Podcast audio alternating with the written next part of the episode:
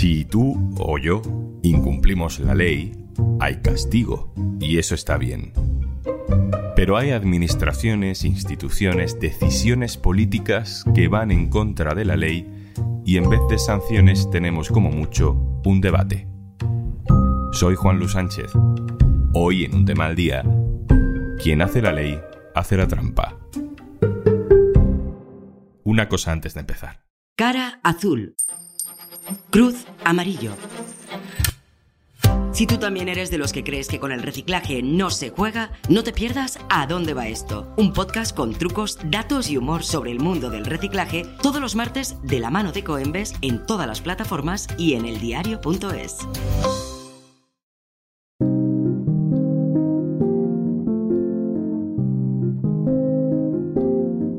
La renovación del Consejo General del Poder Judicial está bloqueada en España desde hace cuatro años. Es un escándalo y sin embargo no parece que nadie pueda hacer nada para obligar a una gran institución del Estado a cumplir la ley. No en todos los casos afecta a la separación de poderes y a un mandato constitucional como en el caso del Poder Judicial, pero a veces se da la paradoja de que es la Administración, y no nosotros los ciudadanos, la que incumple la ley. Y ese incumplimiento tiene consecuencias sobre nuestras vidas. Hoy vemos algunos ejemplos. Año 2006. Se aprueba la ley de dependencia que compromete al Estado a dar cobertura social a personas como Aida y a su madre, Fina. Hola Fina, ¿qué tal? Hola, ¿qué tal? Bien. Cuéntanos la historia de tu hija. Pues mira, yo tengo una hija que se llama Aida. Aida en estos momentos tiene 37 años y a los 15 años aproximadamente fue diagnosticada del síndrome de Rett. Y entonces esto produce un deterioro físico y neurológico en las niñas supone que son niñas dependientes pues al 100%. Cuando empieza la enfermedad a, dar los primeros síntomas suele ser a partir de los 9-10 meses y entonces pues estas niñas pues todo lo que han aprendido dejan de hacerlo. Entonces de la noche a la mañana tienen un cambio en ellas y todo esto pues les produce pues crisis epilépticas, bruxilismo, crisis de apneas, no pueden hablar, tienen una cosa muy típica en ellas que es mueven las manos, tienen estereotipos, tienen un movimiento de manos que es como un lavado. Y bueno, y todo esto, pues claro, les, a ellas les produce muchísima ansiedad. ¿Cómo os ha ayudado a vosotras la ley de dependencia? A mí, teniendo una hija con una gran discapacidad, porque tiene un 86% de discapacidad, mm, a mí no me ha supuesto absolutamente ninguna mejoría hasta que pasas todos los protocolos de dichosa ley, te la visitan, te la ven, recibes al final la valoración y te quedas como estás, porque como Aida era mayor de 18 años, pues entonces no nos ha servido para nada porque ayuda económica no tienes. Lo único que le concertaron, bueno, que ya lo tenía concertado cuando salió la ley de la dependencia, fue un centro de día y luego mm, nos propusieron que viniera una persona a ayudarnos todos los días, unas dos horas a casa para el día a día. Ya fecha de hoy aún estamos esperando que vengan porque la contestación que nos dieron es que esas personas no las tenían creadas. Entonces, claro, ¿qué supone la ley de la dependencia a mí? Absolutamente nada, porque no me ha mejorado nada. Fina, muchas gracias por contarnos vuestra historia. Un abrazo fuerte. Muchas gracias a vosotros por contar conmigo.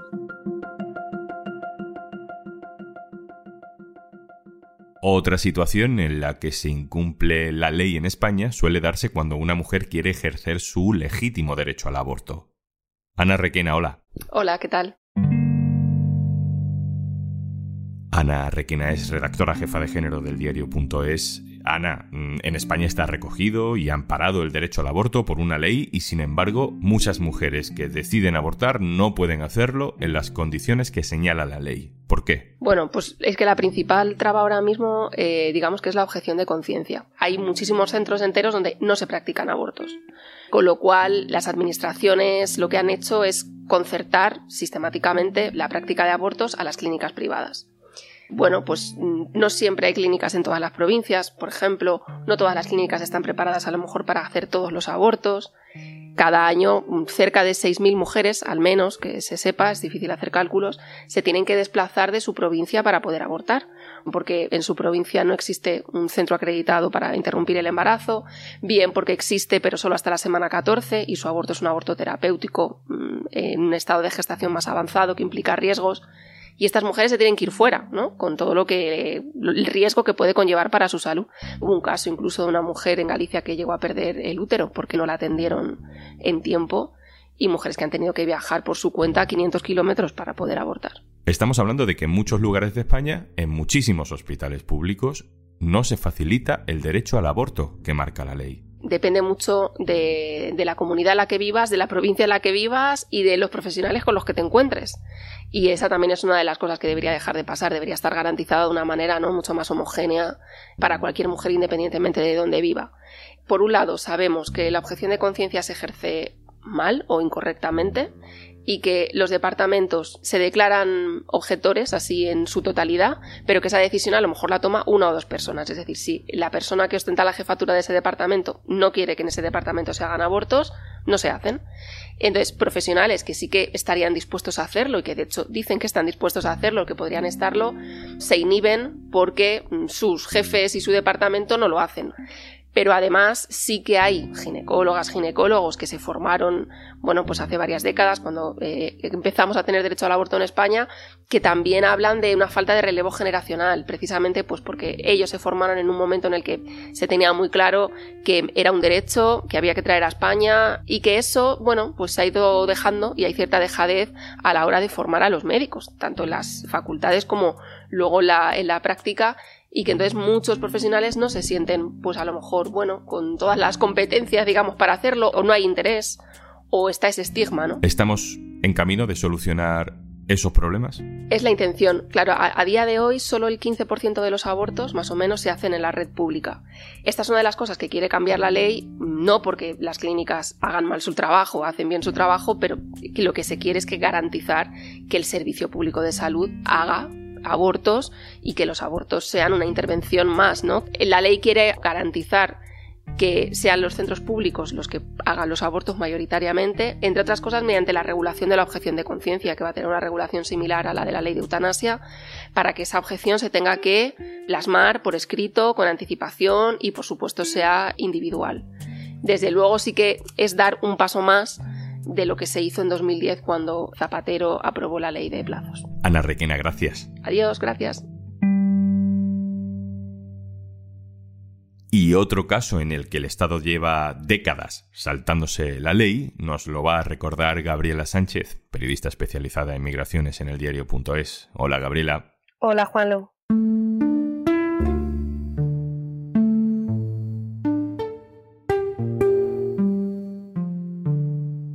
Gabriela, el Estado incumple a menudo la ley en materia migratoria. Podemos hablar en concreto de las devoluciones en caliente. Recuérdanos qué son las devoluciones en caliente y por qué han sido ilegales durante décadas. Pues cuando un grupo de migrantes salta la valla de Ceuta o Melilla, la Guardia Civil devuelve a todas aquellas personas que son retenidas en los alrededores, aunque hayan pisado suelo español, como la mayoría hace. Básicamente frenan a estas personas, eh, a veces las engrilletan, las acompañan al interior de la valla, abren una puerta y vuelta a Marruecos. No hay un procedimiento administrativo alguno, que es lo que marca la ley de extranjería, y todo esto, por tanto, no queda reflejado en ningún papel. No se les pregunta su nombre, su edad, su origen, no se les pregunta tampoco las razones que les ha empujado a saltar esa valla con el riesgo que eso supone. Y precisamente por todo esto es ilegal, porque al no seguir un procedimiento individualizado, al no preguntarles nada, pueden estar devolviendo a personas muy vulnerables, como pueden ser menores, refugiadas o víctimas de trata. Esto es algo que yo he visto en persona y que tú también has visto en persona y que cualquier periodista, activista o testigo que haya estado cerca de la valla de Melilla, de Ceuta, en los últimos 20 años, ha visto en persona. Me acuerdo, por ejemplo, del caso de Dani. Es un chico camerunés que saltó la valla de Melilla hace unos siete años y cuando estaba en lo alto de la alambrada, en la zona más alta, la Guardia Civil colocó una escalera y agotado al final Dani se rindió y decidió descender voluntariamente de, la valla. Mientras bajaba, un agente le golpeó, cayó al suelo y varias guardias civiles empezaron a palearle. Estaba aparentemente inconsciente, según se vio en un vídeo y fue atado de pies y manos por los agentes y fue devuelto a Marruecos, aunque visiblemente estuviese herido. Llegó a los tribunales, pero no quedó impune. El tiempo después contó que tuvo que ir a un hospital, pero claro, tuvieron que ayudar las organizaciones y, no fue tan fácil recibir la ayuda médica que necesitaba allí en Marruecos. Otro caso que seguro te suena, Juanlu, eh, no sé si te acuerdas del abrazo de la voluntaria de Cruz Roja Luna a un chico senegalés durante la crisis migratoria de Ceuta. Pues esa imagen que se convirtió en un símbolo tenía otra cara.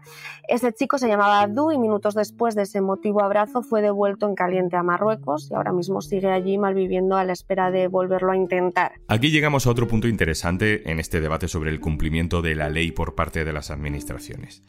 Cuando el Estado no se ajusta a la norma, puede ser porque la norma mm, a lo mejor es demasiado ambiciosa o se hizo para quedar bien, pero luego es imposible de cumplir. Pero también puede ser que no se cumpla la ley por una orden política. Entonces con el tiempo acaba la gente dándose cuenta de que la ley es papel mojado. Y ahí hay dos opciones. Reconocer el error y cambiar para ajustarse a la ley o cambiar la ley. Cambias la ley para adaptarla a lo que vienes haciendo ilegalmente durante un tiempo y así básicamente legalizas tu forma de actuar. Con las devoluciones en caliente es exactamente lo que se ha hecho, Gabriela. Se ha cambiado la ley para que dejen de ser ilegales. Esta norma es bastante tramposa. Lo que se hizo fue incluir una disposición adicional en la Ley de Seguridad Ciudadana, la Ley Mordaza, y creaba un nuevo término, rechazo en frontera.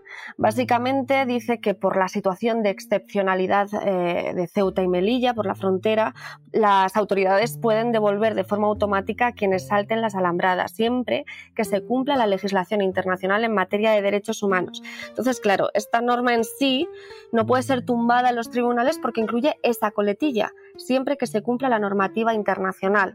El problema es que aunque esto es lo que dice la ley, en la práctica no se cumple, no se está cumpliendo la legislación en materia de derechos humanos.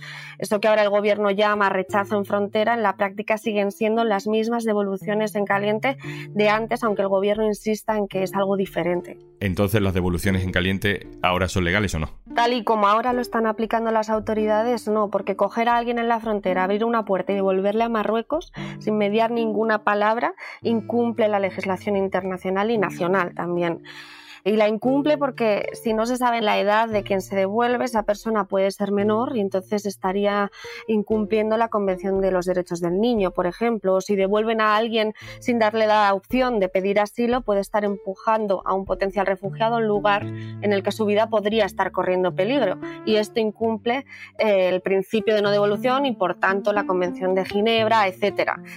Es decir, es muy complicado que hacer lo que quieren hacer las autoridades en la frontera pueda cumplir con la normativa internacional. En su caso, lo único sería crear un protocolo específico que permitiese cumplir la normativa internacional para aplicar esa nueva figura llamada el rechazo en frontera. Pero ahora mismo nada de eso existe y sería algo muy diferente a lo que se está aplicando. Gabriela Sánchez, muchas gracias por contarnos este último ejemplo. Un abrazo. Gracias, Juanlu.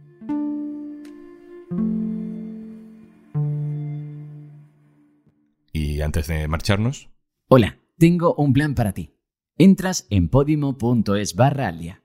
¿Te descargas Podimo? Disfrutas de todos los podcasts y audiolibros que quieras y no pagas nada hasta dentro de 60 días. Más que plan es planazo, ¿eh? Así que ya sabes, podimo.es barra al día y 60 días gratis en Podimo desde ya. Esto es un tema al día, el podcast del diario.es. Te puedes suscribir también a nuestro boletín. Encontrarás el enlace en la descripción de este episodio. Este podcast lo producen Carmen Ibáñez, Marcos García Santonja e Izaskun Pérez. El montaje es de Pedro Nogales. Yo soy Juan Luis Sánchez. Mañana, otro tema.